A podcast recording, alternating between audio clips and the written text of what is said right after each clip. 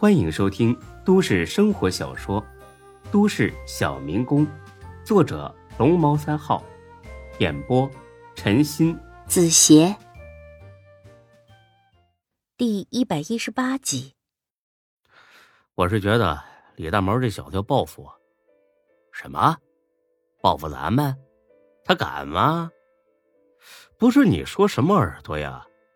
我是说他要报复我，不是报复咱们。操！你这不废话吗？报复你，那不就是报复咱们三个吗？他有这个胆子吗？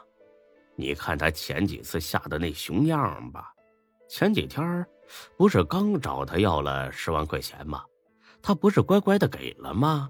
屁都没敢放一个。报复你，你借他十个胆子，他也不敢。一听这话，孙志还有点小感动。看来才哥确实是把自己当成好兄弟了。哎，之前那几回也都没什么事儿，但是这一次好像彻底把他给得罪了。前几天那个刘月平，就是过来探我底细的，我觉得在他面前露出破绽了。破绽？没有吧？那欢子都跟我说了啊，我觉得你说的话很符合一个毒贩子的身份，简直就是堪称完美。他最后不是被吓跑了吗？怎么会看出破绽呢？我怀疑他是装的。证据呢？没证据，直觉。擦，直觉！我的直觉还告诉我我能中五百万呢，但是我坚持买了十年彩票。我最多才中了五十块钱，可见呢，这个直觉那就是狗放屁。也不全是直觉吧。那天他离开店里的时候，回头的时候冲我笑了一下。哎呀，这有啥不对的？不冲你笑还冲你哭啊？冲你吼啊？哎，孙志，你是不是精神分裂了？一会儿小兰回来，让他给你好好看看吧。不对，可能因为夏兰需求太旺盛，把你累得出现幻觉了。孙志啊，你听我一句劝啊，你俩休息几天吧。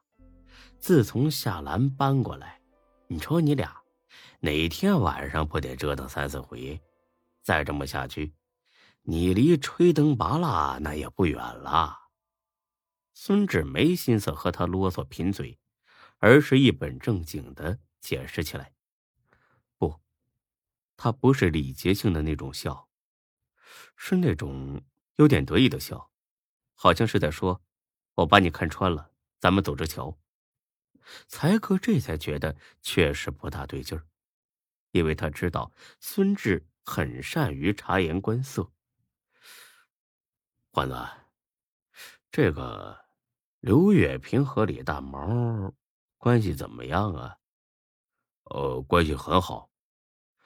那你觉得他有没有可能离开李大毛，投奔孙志啊？呃，可能性很小，嗯，特别小。才哥把手里丫头一放，皱起眉来。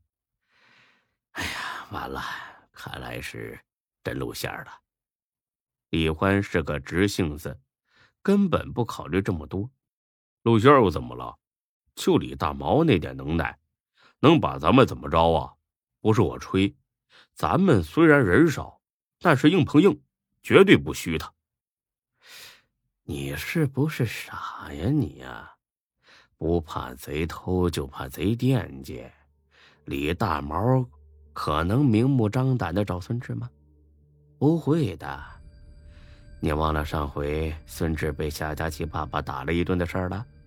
人家只要盯上了你，早晚会逮住机会的。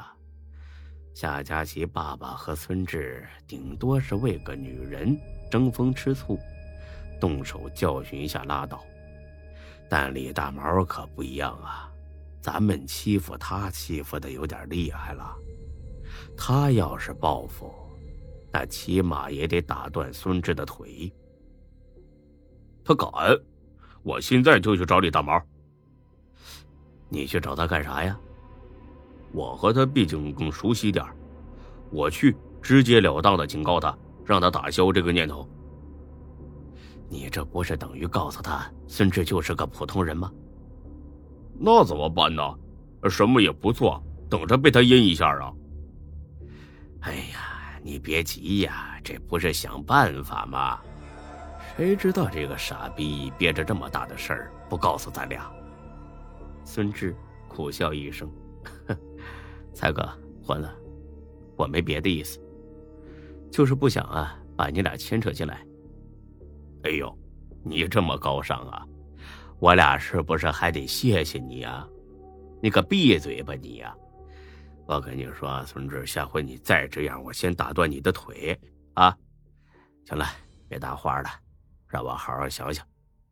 毫无疑问，在孙志这个团队里，才哥已经担当起了军师的角色，而且不管在生意上还是私事上，他这个军师都很称职。才哥点上一根烟，想了足足有三分钟。就这事儿，是不是可以让高勇出一下面啊？没等孙志两人搭话，他自己马上否决了：“哎呀，不行不行！你和高勇现在是平起平坐的关系，甚至呢，他还稍微的有点巴结你。这时候……”拿这事求他，太丢人。孙志很赞同的点了点头，说他也想过找高勇帮忙，毕竟呢，李大毛就算再恨自己，也不会傻到和高勇过不去。但是仔细想过之后，他觉得找高勇不合适，会让他看扁了自己的。找任何人都不合适，只能靠自己解决。这是他毕业后面临的第一次很有威胁的挑战，他不能认怂。孙志啊，那个，我看最合适的办法就是先发制人。你说说，咱们呢，直接去找李大毛，挑明了说，让他心存顾忌，不敢在背地里耍阴招。别的才哥。你不了解李大毛性格，要是志哥真的这么找了过去，他肯定会恼羞成怒，那到时候一定会打起来的。对呀，我要的就是打起来。你以为让孙志去干啥呀？啊，去走亲戚啊？那耀武酒吧有十好几个看场子的，那真打起来，咱们赚不到便宜。笑话。你问问孙志，能不能放倒这十几个人？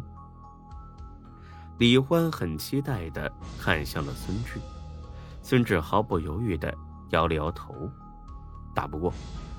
才哥差点一头栽倒在地。哎，不是吧你？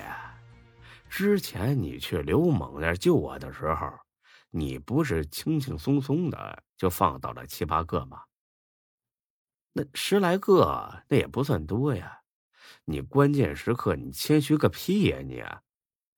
不是，那是刘猛不知道我底细，他那些小兄弟啊，都被我吓住了，不敢上。这次找李大毛可不一样啊，他恨不得生吞活剥了我，一定会交代手底下人往死弄我。我真打不过这么多人，才哥，真的。才哥呢，很鄙视的看了一眼孙志。你个怂样，你尽管去就是了，其他的交给我。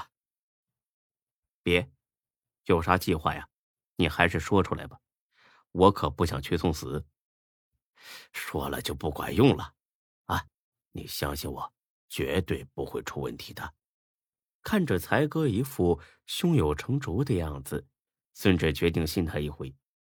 才哥，稳当点啊，要是劈了。放心吧，绝对不会呀！兵鬼神速，明天上午你就去，保准啊能吓得李大毛再也不敢惦记咱们。第二天上午十点整，李大毛终于出现在耀武酒吧门口。他下车之后没任何的停留，直接进店去了。在街对面的快餐店，孙志呢喝光了最后一口饮料，动身了。孙志是自己来的，因为今天一大早，才哥就再次信誓旦旦地跟他说，一切都安排好了，绝对是万无一失。说实话，孙志并不怎么相信才哥，但是此刻除了勇往直前，似乎也没别的路可以选了。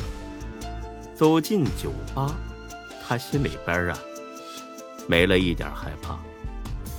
竟然冒出一股抑制不住的兴奋，他自己想，这是个好兆头。没等他走到酒吧，已经有人认出了他来。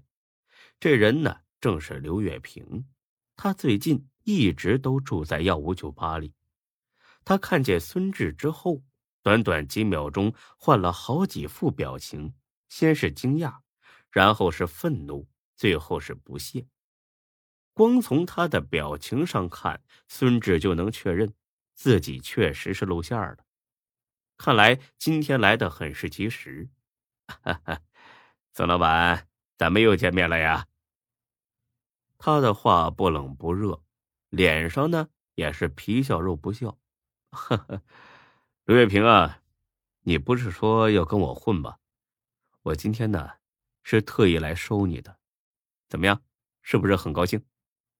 刘月平听罢，哈哈大笑：“哈哈哈，孙志啊，都这会儿了，你就他妈别摆什么大哥架子了好吗？你来的正好啊，不然大毛哥呀也要去登门拜访。”本集播讲完毕，谢谢您的收听，欢迎关注主播更多作品。